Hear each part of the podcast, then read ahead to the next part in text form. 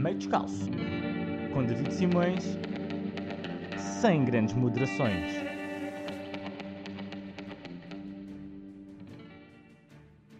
Como em quaisquer eleições, eu não sei o que é que foi mais noticiado. Se os resultados das próprias eleições, se a tecnologia de ponta que os canais tinham para seguir os resultados minuto a minuto. Eles são gráficos, são painéis táteis, são hologramas. Só não compreendo para que tanta tecnologia para uma coisa que na verdade metade dos portugueses nem liga havia mais gente preocupada em não ver o final de The Voice do que preocupada com quem ganhava em São Bento.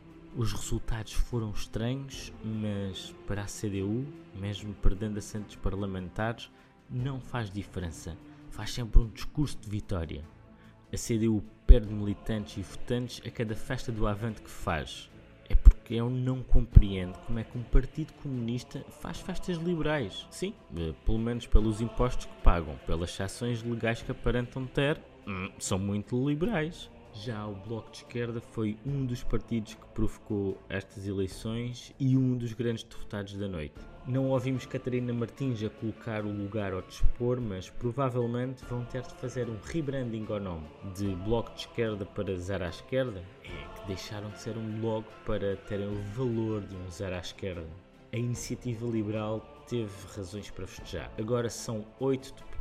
O rácio de blazers com jeans vai aumentar na Assembleia. Isso está garantido. Já não víamos tantos putos betos a festejar desde os tempos em que as discotecas na capital estavam abertas ou desde a altura em que a TVI fazia festas no Sacha Beach em Portimão. O CDS desapareceu, mas na cabeça do Chicão quase que era Ministro da Defesa. Depois daqueles tempos de antena do CDS tão alusivos a bartenders e a cocktails, não sei como é que o Chicão não acabou a noite na sede do PS a fazer cocktails para os boys. O CDS já não senta ninguém na Assembleia, estão a morrer devagarinho e é irónico ser o CDS a necessitar de ser eutanasiado.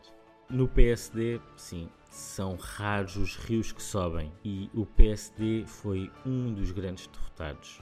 Rio aproveitou para falar em alemão no discurso da sua derrota. Deve ter sido uma dica para o governo. Olhem que eu falo alemão, isto vai dar jeito para traduzir algumas coisas desses dinheiros do PRR que vem aí da Europa. O PAN outro dos grandes derrotados da noite. Ninguém diria que iria ser um dos grandes derrotados depois de uma campanha marcada pelos animais de companhia dos candidatos. Do gato Zé Albino à cadela Bala, todos tiveram direito a tempo de antena. Por falar em animais, eh, o Chega agora tem 12 mandatos. No livro, Rui Tavares, a pessoa com o melhor motivo para festejar. E não, não foi por ter eleito um deputado, mas sim por se ter livrado da Joacine. Só não houve fogo de artifício na sede do livro porque são um partido verde e ecológico.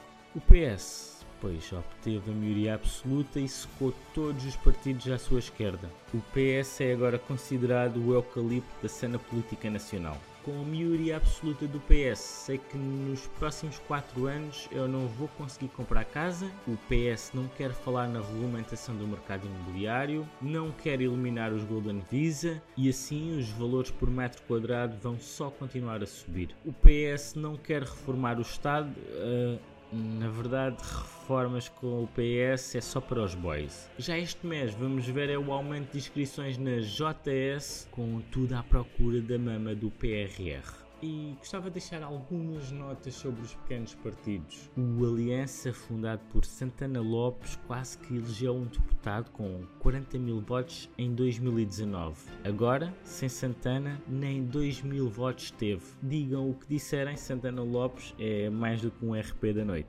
O ADN teve 10 mil e um votos. A sério? Existem 10 mil doidos em Portugal? As boas notícias foram que o PCTP-MRP PPP perdeu 24 mil votos. Uh, está uh, mais uma, duas eleições desaparecer. Já o Partido Monarca conseguiu uns fantásticos 260 votos. Não fazia ideia que o Dom Duarte tinha uma família tão grande, com tantos primos, tantos irmãos, tantos sobrinhos. O melhor resultado, para além da queda da abstenção, foi a descida para metade dos votos brancos e nulos, o que levou que não surgissem tantos votos cómicos nas redes sociais, o que é uma pena.